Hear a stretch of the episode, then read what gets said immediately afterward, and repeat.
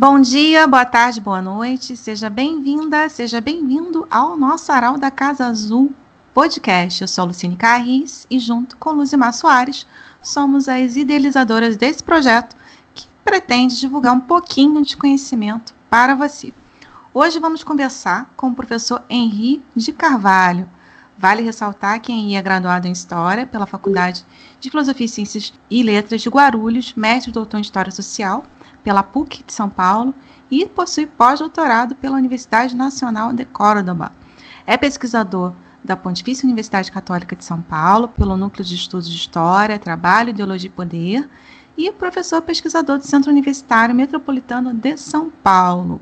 Tem experiência na formação de professores de História, Pedagogia e Artes e é autor de inúmeros trabalhos acadêmicos e também é um líder sindical. Henrique Carvalho gostaríamos de agradecer a sua participação nesse episódio dedicado a uma figura importante para as ciências humanas e para o mundo, acredito, que influenciou o surgimento de muitas correntes filosóficas e doutrinas políticas, influenciou também revoluções na Rússia, China e Cuba. O seu pensamento é considerado, depois de 200 anos, ainda hoje indispensável para compreender o mundo contemporâneo. Vamos falar sobre o pensador alemão Karl Marx, nascido em 1818. Professor Henri, poderia falar um pouquinho sobre a sua trajetória? Aliás, você também é um músico de formação. Acabei de descobrir que você toca violão, violino e piano. E ministra também cursos sobre o pensamento de Karl Marx. Um desses cursos foi realizado no SIMPRO, Sindicato dos Professores, que é um pouco fora do meu acadêmico formal. E a sua relação com a música? Tem uma relação entre Marx e música?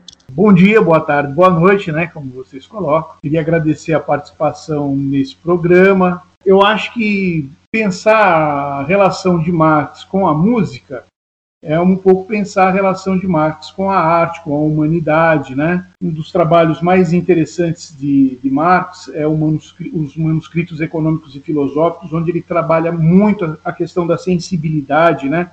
Era um contexto em que se discutia a fenomenologia e tal, e o Marx trabalhava com esses elementos, e aí de sorte que, assim, Marx adorava música, né? Marx era um crítico de Wagner, né? Mas ele adorava música, Marx adorava as artes, a literatura, a poesia, né? Shakespeare era um amante incondicional de Shakespeare, de, Victor Hugo e tal. Então, a relação da música da minha parte, com Marx é mais pela essa questão sensível, né?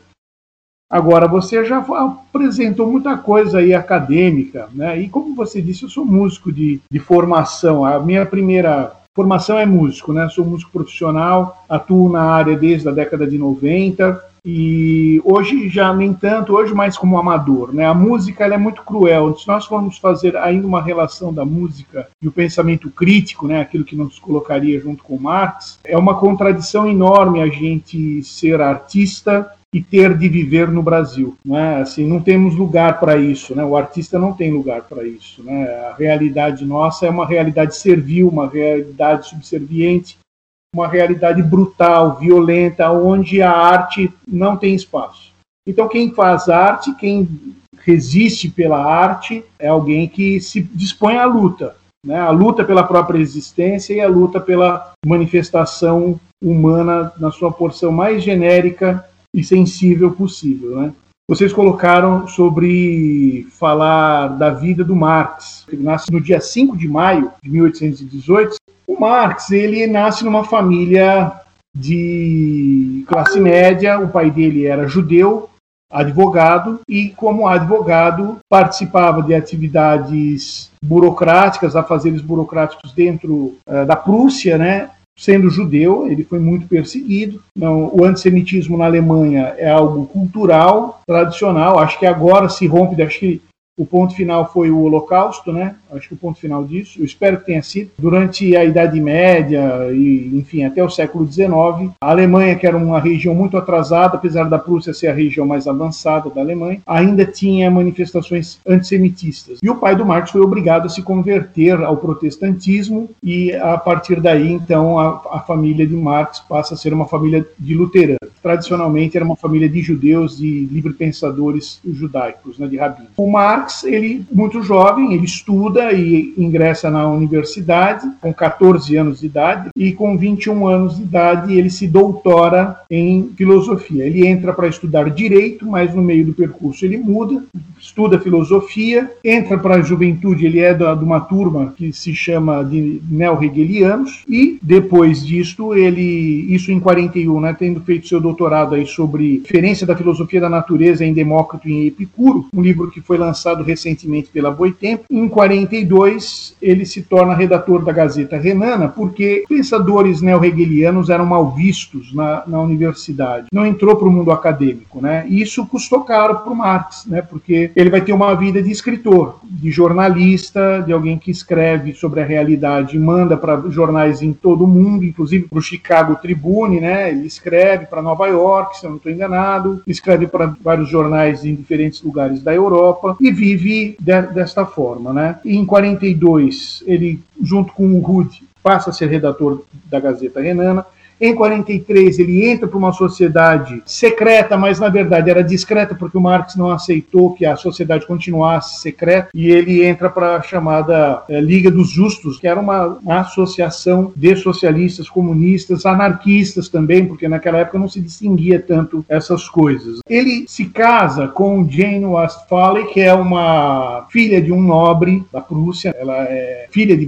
de barões da Prússia, o que causa a ela um problema muito grande, porque Marx, sendo um, para aqueles tempos, né, um jornalista, né, um escritor, não, não agregava muito para a família, então eh, foi um casamento amaldiçoado pelos pais da Jane, né, e eles passam a ter uma vida material muito difícil a partir dali. Em 43, quando ele ingressa nessa Liga dos Justos e ele passa a, a fazer parte do, da Associação dos Trabalhadores Alemães e escreve sobre a questão judaica, conclui a questão judaica, escreve a introdução à crítica à filosofia do, do direito de Hegel, tem os seus primeiros estudos sobre Forber e o materialismo, ele vai ser perseguido. E aí ele vai ter que se mudar para a França. Na França, ele estabelece amizade com Louis Blanc, com Proudhon, com Bakunin, com Rennes, com Leroy.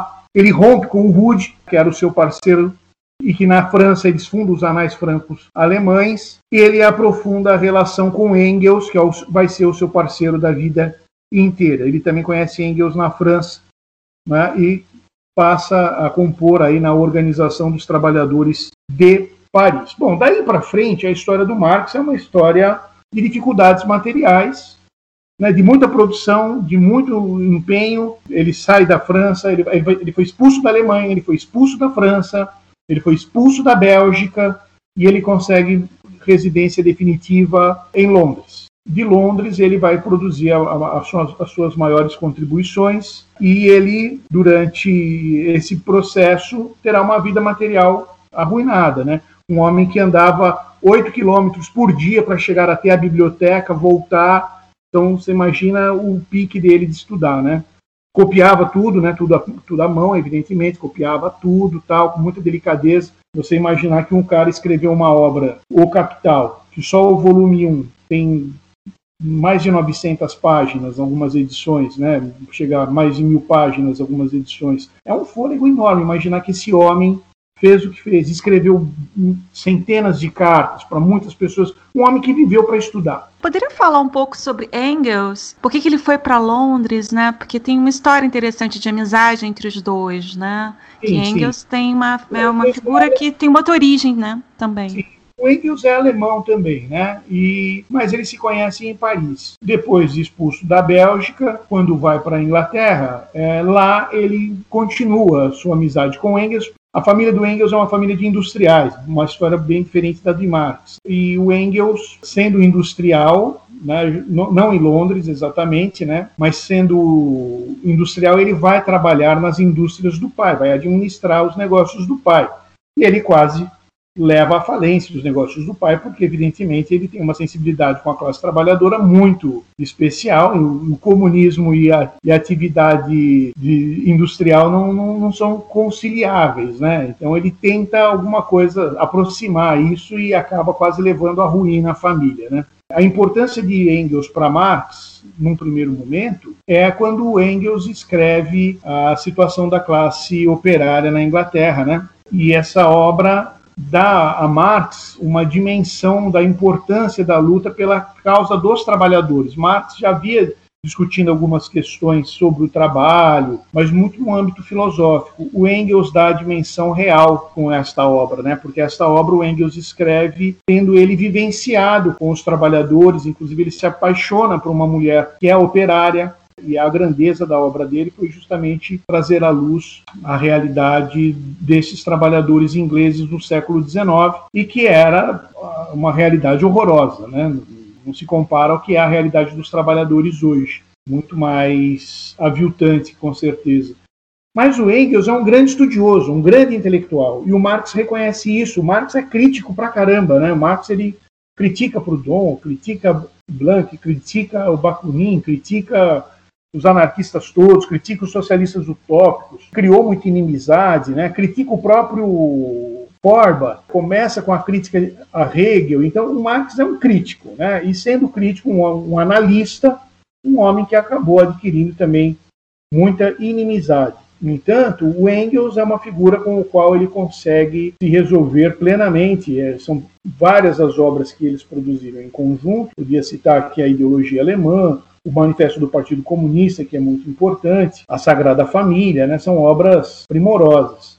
E o Engels é um, um, um, intelectual muito capacitado, um homem que se dedicou muito ao conhecimento das ciências e da natureza. Então, Dialética da Natureza é um livro fenomenal. O conhecimento científico que ele tem é, é absurdo, e isso com certeza aproximou muito Marx dessa figura grandiosa. Engels, que foi o cara que acabou publicando tudo que o Marx produziu e o responsável por deixar a humanidade a par do conhecimento que Marx produziu Lembrando que hoje ainda existe cerca de 60 obras ou mais que ainda não foram publicadas, que não foram editadas no mundo, né, nem mesmo no Brasil. Me veio aqui uma pergunta que é a controvérsia atual que gira em torno da figura do Marx. E ele, hoje, um dos autores mais criticados, obviamente que por quem discorda do pensamento marxista. A semana passada eu ouvi de um colega que o marxismo não deveria ser nem falado nas universidades, porque isso, do ponto de vista dele, é doutrinamento.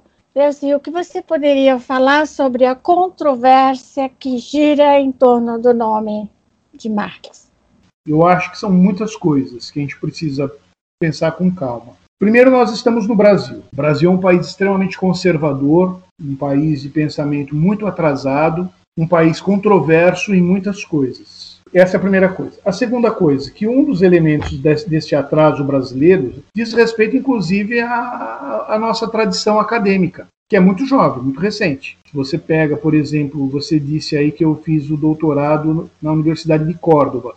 É uma universidade que tem mais de 400 anos. E isso é aqui na nossa irmã argentina. Em 1519 se funda a primeira universidade no México. A consubstanciação do pensamento brasileiro, da elite brasileira, porque a educação no Brasil é uma manifestação para elites, né? é algo produzido para, para poucos. Também o acesso à universidade durante muito tempo foi, foi de acesso para poucos.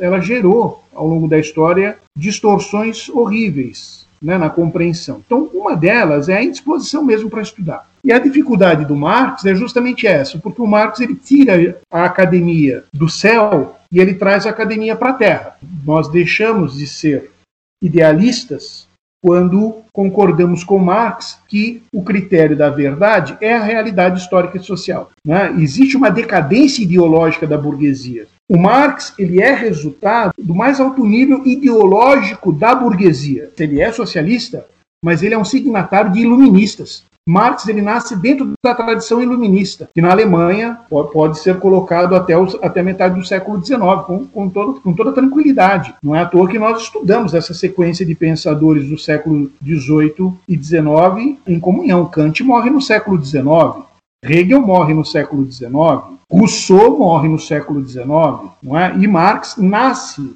no momento em que esses filósofos estão morrendo e ele vai estudar, ele vai para a academia ter aula com os alunos desses, dessas grandes figuras iluministas. Então, Marx é um continuador do iluminismo. Só que existe um movimento contrário dos nossos tempos, e principalmente no Brasil, que é contrário aos princípios do iluminismo, porque o iluminismo exige a razão. Se nós fôssemos radicalizar, um dos primeiros pensadores que nos trazem a tradição para o iluminismo seria René Descartes, que coloca a dúvida, o questionamento e a dúvida acima de qualquer coisa. A dúvida e a racionalidade são os elementos ensinados por Descartes para o desenvolvimento da ciência. Outros filósofos vão ter contribuído com isso, outros pensadores, outros cientistas, desde Isaac Newton até Rousseau, evidentemente. E Marx não nega esses pensadores, Marx coleciona aquilo que é o melhor da tradição do pensamento alemão, da tradição socialista francesa, do pensamento econômico eh, eh, inglês e holandês, para tentar entender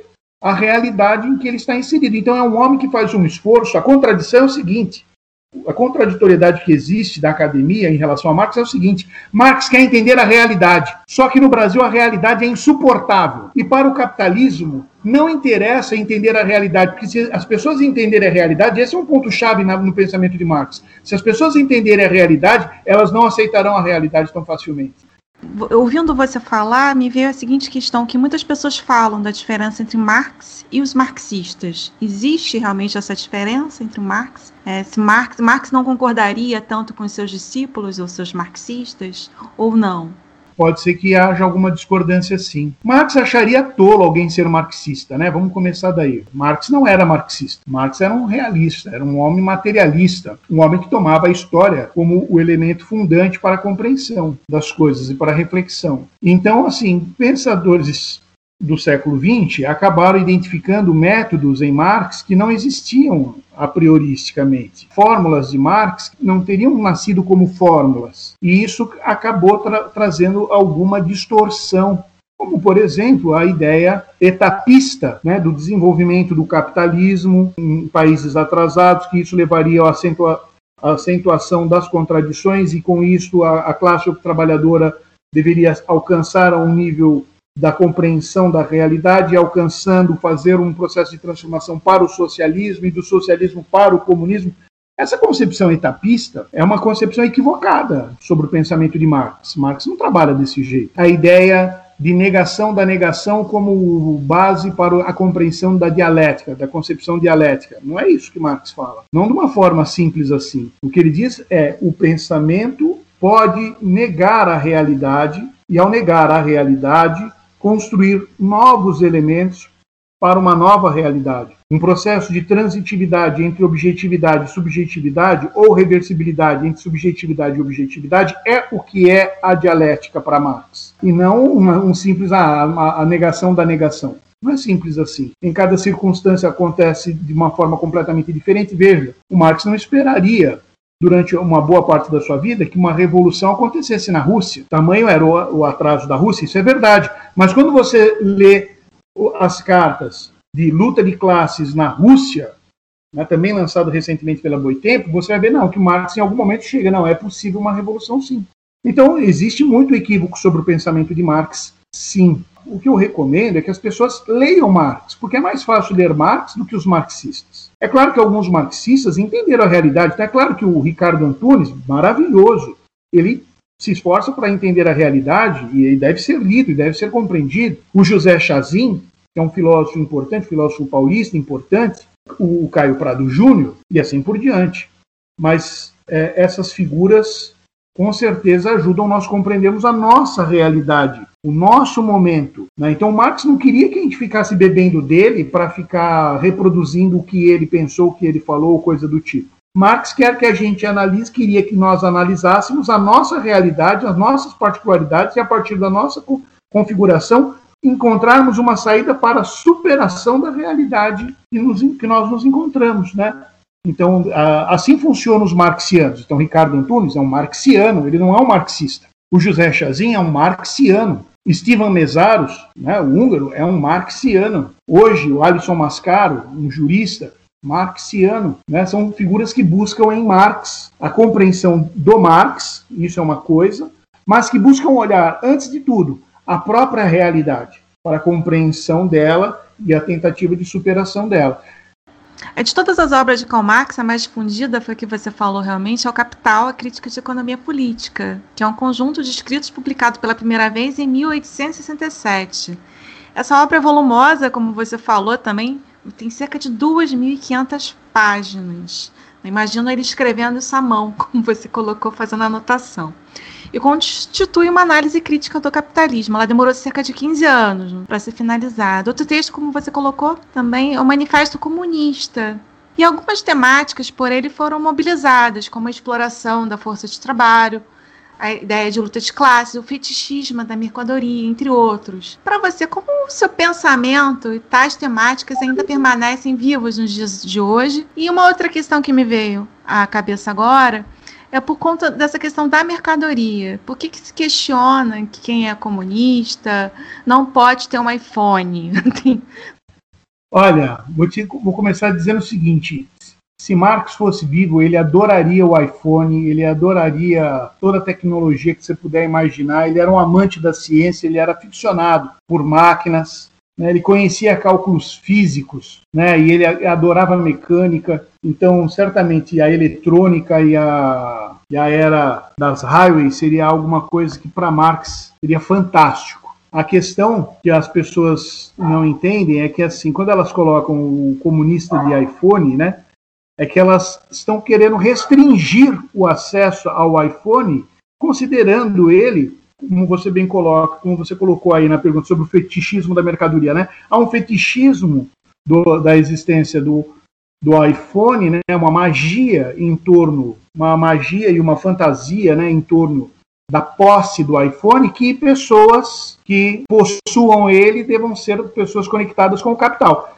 Se nós considerarmos o preço de um iPhone aí, 12 mil reais, 13 mil reais, de fato não é um trabalhador comum que tem acesso a um iPhone de última geração. É, na verdade, isso apenas prova uma colocação importante de Marx. O acesso aos aparelhos técnicos, informacionais, como quer Milton Santos, o acesso à tecnologia, o acesso a um meio de produção, pior ainda, né, o acesso à informação ou aos meios para obtenção de informação devem ser limitados. Isso é um pensamento tipicamente burguês, quando o que a gente quer é justamente o contrário, que todos tenham iPhone. Eles não entenderam isso. Todos têm que ter o iPhone. A questão não é que um tem que ter e o outro não tem que ter o iPhone. Né? Agora, a atualidade do pensamento de Marx, a importância do pensamento de Marx hoje, né, é que o, o, Marx tem uma unidade no pensamento dele que segue dois movimentos. O primeiro seria o aspecto científico e o segundo o aspecto prático. Se nós considerarmos que nós estamos vivendo um momento de rebaixamento científico dentro da academia,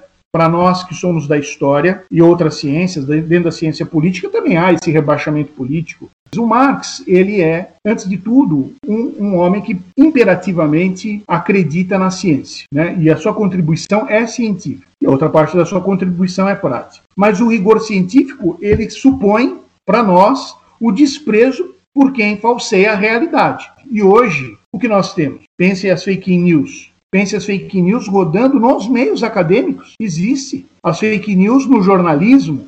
Existe. Então, a prática do falseamento da realidade, algo que nos leva até uma, uma situação quase que distópica daquelas do tipo de George Orwell, né, de 1984, né, onde se falseia a realidade, se falseia notícias, falseia a informação, é uma contraciência e a contraciência está posta aí.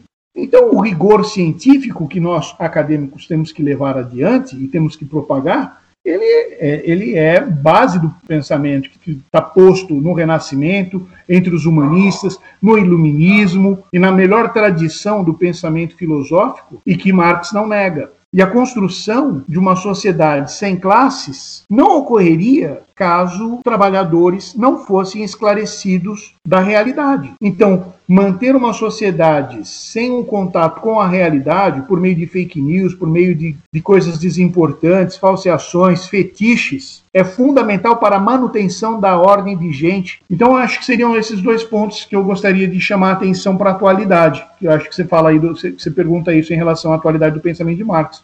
É o aspecto científico, porque nós estamos no momento de contra-ciência. O aspecto prático, porque nós estamos no movimento contra-revolucionário. E nós precisamos nos situar nos novamente num tom mais incisivo, mais prático, mais transformador. Ainda que eu possa reconhecer avanços das reformas ou nas reformas. Nesse momento, não. Mas é claro que as reformas podem trazer contribuições, mas jamais trarão a revolução. Bom, eu vou te fazer mais uma pergunta aqui para que a gente continue no nosso roteiro. Por que, que, as pessoas têm tanto medo que todas as pessoas tenham as mesmas coisas? Como que você, enquanto militante, líder sindical, percebe a importância de engajamento das pessoas nas suas entidades de classe? A última reforma trabalhista, ela desobrigou o trabalhador de ser sindicalizado.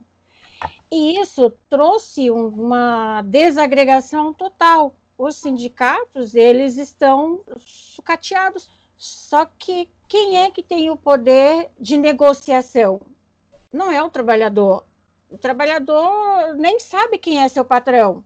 Como é que você consegue perceber essa realidade e vislumbrar algum futuro? Primeiro, assim, nós estamos ainda num contexto de luta de classes. A, a luta de classes nunca foi superada. E isso fica muito claro quando acontecem essas reformas que você disse, como foi a reforma trabalhista, como foi a reforma da Previdência, são, como foi a, a reforma do teto de gastos que congela por 20 anos o investimento do Estado no, nas suas políticas sociais, né, na saúde, na educação, na moradia, na infraestrutura sanitária e tal. Com relação à organização sindical, o sindicato no Brasil, ele nasce, como tudo, como boa parte da história do Brasil, ele nasce de ponta cabeça, porque ao invés do Estado ser uma entidade autônoma que garante as relações de troca entre capital e trabalho, o Estado ele assegura a existência legal do sindicato subordinado a ele, vinculado a ele com o imposto sindical, quando tinha. O correto é que, desde o início, o sindicato não pudesse ter esse atrelamento com o Estado. O que aconteceu com a reforma trabalhista foi se desvincular. Isso até seria positivo se nós não tivéssemos um sindicalismo viciado. E é isso que dá margem para as pessoas chamarem o sindicalista de mortadela, de pão com suco, coisas do tipo, as, as depreciações que, que, fazem aos sindicalistas. Né, de dizer que o sindicato é, o sindicalismo é pelego, porque em muitos casos é mesmo. Né? Em particular, o meu sindicato, na base em que eu atuo, em Guarulhos, não é. É um sindicato propositivo, é um sindicato que pensa a, algo além da, dos limites do Estado, mas que, como sindicato, só pode atuar dentro dos limites do Estado, porque é uma instituição legalizada. Então, o limite do sindicato sempre vai existir. Então, as pessoas precisam ter clareza disso. Se o sindicato é pelego, por que, que as pessoas que se julgam não serem pelegas não tomam o sindicato, não atuam? Então, tudo isso faz com que o sindicato, num certo sentido, caia em descrédito da classe trabalhadora. Mas a classe trabalhadora precisa entender que, ainda assim, o único mecanismo que se tem para fazer frente ao capital é o sindicato.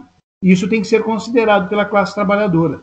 Então, assim, o que eu digo é, assim, é fundamental. Qualquer trabalhador que não seja sindicalizado é um tolo ou é ingênuo. Agora, se o sindicato dele é pelego, e pode ser que seja, também é responsabilidade dele ingressar no sindicato e fazer cobranças, disputar espaços, formar chapas para contrapor a quem está controlando o sindicato, tudo isso é possível, tudo isso existe e é possível, mas as pessoas não se dispõem. Também existe muita perseguição a sindicalistas, existe muita perseguição a sindicalizados. Então o Brasil é um país que ele, ele não entendeu ainda essa coisa do trabalho, o brasileiro gosta de escravo. É, é, é essa normalidade que a escravidão, a servidão no Brasil nos legou, que é muito complicado de você romper. Não é culpa individual dos trabalhadores, eles são vítimas e os sindicatos também não têm condições de expandir sua consciência. Não tem condições, porque quase não há diálogo. Porque há uma, uma formação ideológica que contrapõe os interesses de trabalhadores e sindicato, que é um absurdo, né? Mas é uma daquelas contradições próprias do Brasil. Como é que você pensa hoje o papel do professor universitário, ou de nós historiadores, nós somos três aqui nesse momento, né, né, como agente de transformação dessa realidade que a gente atravessa ou como transformadora do nosso país? Né? Parece que a gente está dando voltas para o mesmo lugar, né? de início de muita exploração, de precarização do trabalho, de fake news, negacionismos. Como Como é que você pensa a atuação da universidade, dos professores, é, universitários ou não, e dos pensadores de uma maneira geral, né? A universidade, se ela não for as universidades públicas ou as grandes universidades como a PUC, a FAAP, o Mackenzie, se não forem as grandes universidades, elas estão fadadas a apenas terem os seus interesses de mercado garantidos. Não que a PUC não tenha, mas a PUC é uma fundação, quem sustenta é a Igreja Católica. Por mais cara que seja, etc, etc, é ela é uma fundação. Ela não é feita para dar lucro, é feita inclusive para dar acesso a, a uma formação de qualidade. No entanto, o que nós vimos com as reformas da educação na década de 90, feita pelo Fernando Henrique Cardoso, é que as universidades elas deixaram de ser fundações, veja, a faculdade que eu dou aula, a Unimestre, ela é uma fundação. E sendo uma fundação, ela tem mantenedores, ela não tem proprietários, ela tem mantenedores. E ela não pode fechar. Né? E ela tem um compromisso com a sociedade, com a comunidade, tem tudo isso. Então, a universidade deixou de ser um espaço de produção de conhecimento para ser um, um lugar de venda de conhecimento. A diferença, então, na, antes da década de 90 é que a universidade produzia conhecimento, produziu grandes pensadores, e hoje a universidade ela está vendendo cursos online, ela está precarizando as relações de trabalho do professor.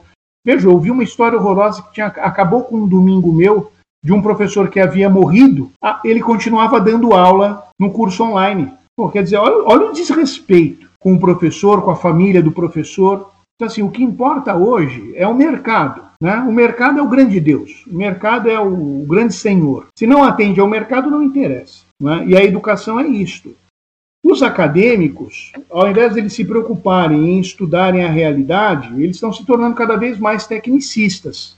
Fiz dois anos e meio de direito, dei uma parada agora para colocar a mente em, em ordem e, e devo voltar no próximo semestre para dar sequência. E os professores são absolutamente tecnicistas né, positivistas, tecnicistas. Abre o, o, o Vadimecum e vai lendo o Vadimecum. Vai lendo o Vadimecum e vai explicando o que está escrito, que é óbvio. Interpretação de texto, aula de interpretação de texto, não dá uma doutrina, não recomenda um teórico, não dá uma bibliografia, né? E a universidade se tornou isso, um lugar de, de técnicos. Então, quem diz que a, a, universidade precisa de doutor? Não precisa, muito pelo contrário. Tanto é que a gente não encontra emprego depois do doutorado. É muito mais difícil arrumar emprego depois do doutorado. Concursos quase não se abrem.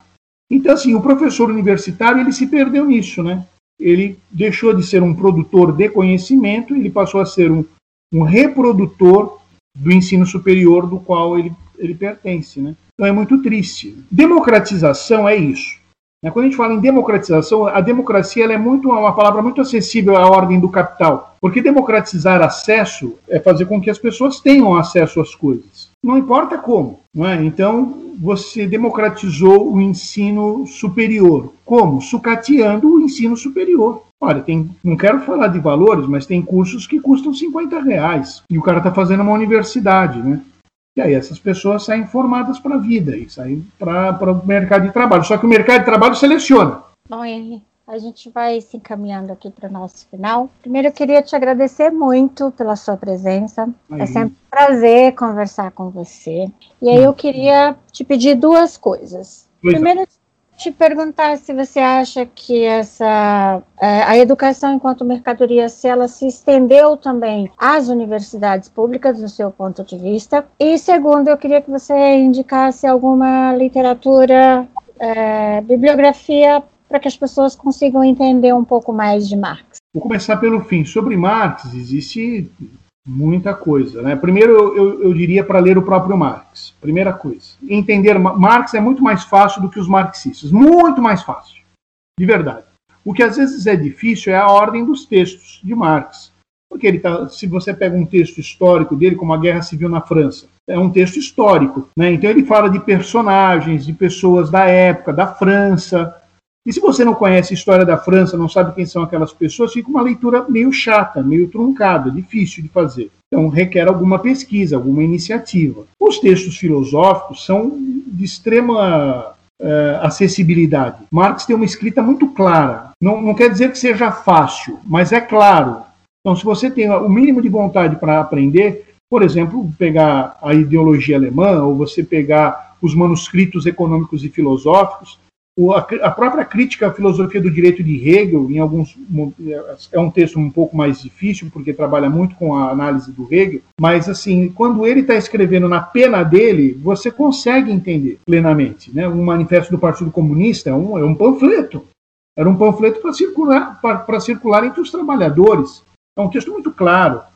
A questão judaica, para entender a questão política, a crítica do Estado, né? Para entender ainda a crítica ao programa de Gotha, para entender a crítica da esquerda reformista que Marx faz, tudo isso é possível. Né? O próprio Capital não é um texto complicado, não é um texto impossível, ele é grande, né? Mas o Marx ele é um, um, autor acessível em termos de linguagem, isso que eu quero dizer. Depois tem outras figuras que discutem pontualmente a partir dos preceitos de Marx. Então, para entender o, o, Brasil, você tem Ricardo Antunes, você tem Alisson Mascaros, você tem o, o, José Chazin, que é um pouquinho mais complicado, mas você também tem clássicos como o Caio Prado Júnior, que são importantes de serem lidos, né? Agora, assim, ah, leia isso que você vai entender Marx. Não, leia Marx que você vai entender o Marx.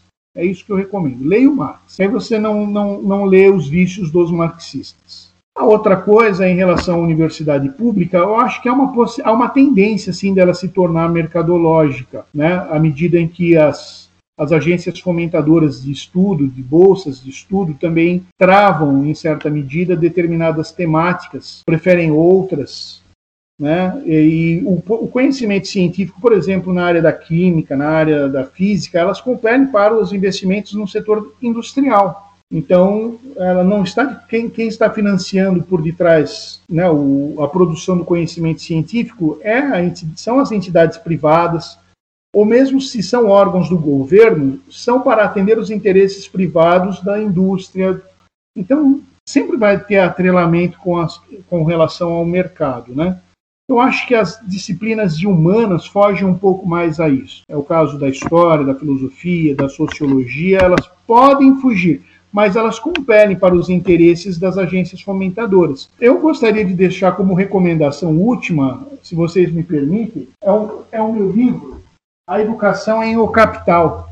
É, a gente pode fazer a entrega pelo correio, se for o caso. Eu escrevi um livro chamado A Educação em O Capital, onde eu faço uma síntese do que Marx escreveu sobre educação na sua obra maior. Uma análise, e a partir da análise dos seus conceitos fundamentais, como que a classe docente ela se insere nessa relação mercadológica, como a educação como mercadoria ela se vê presente para quem quiser ter acesso. Perfeito, Henri. Muito obrigada e prazer conhecê-lo, ainda que virtualmente, nessa pandemia, né?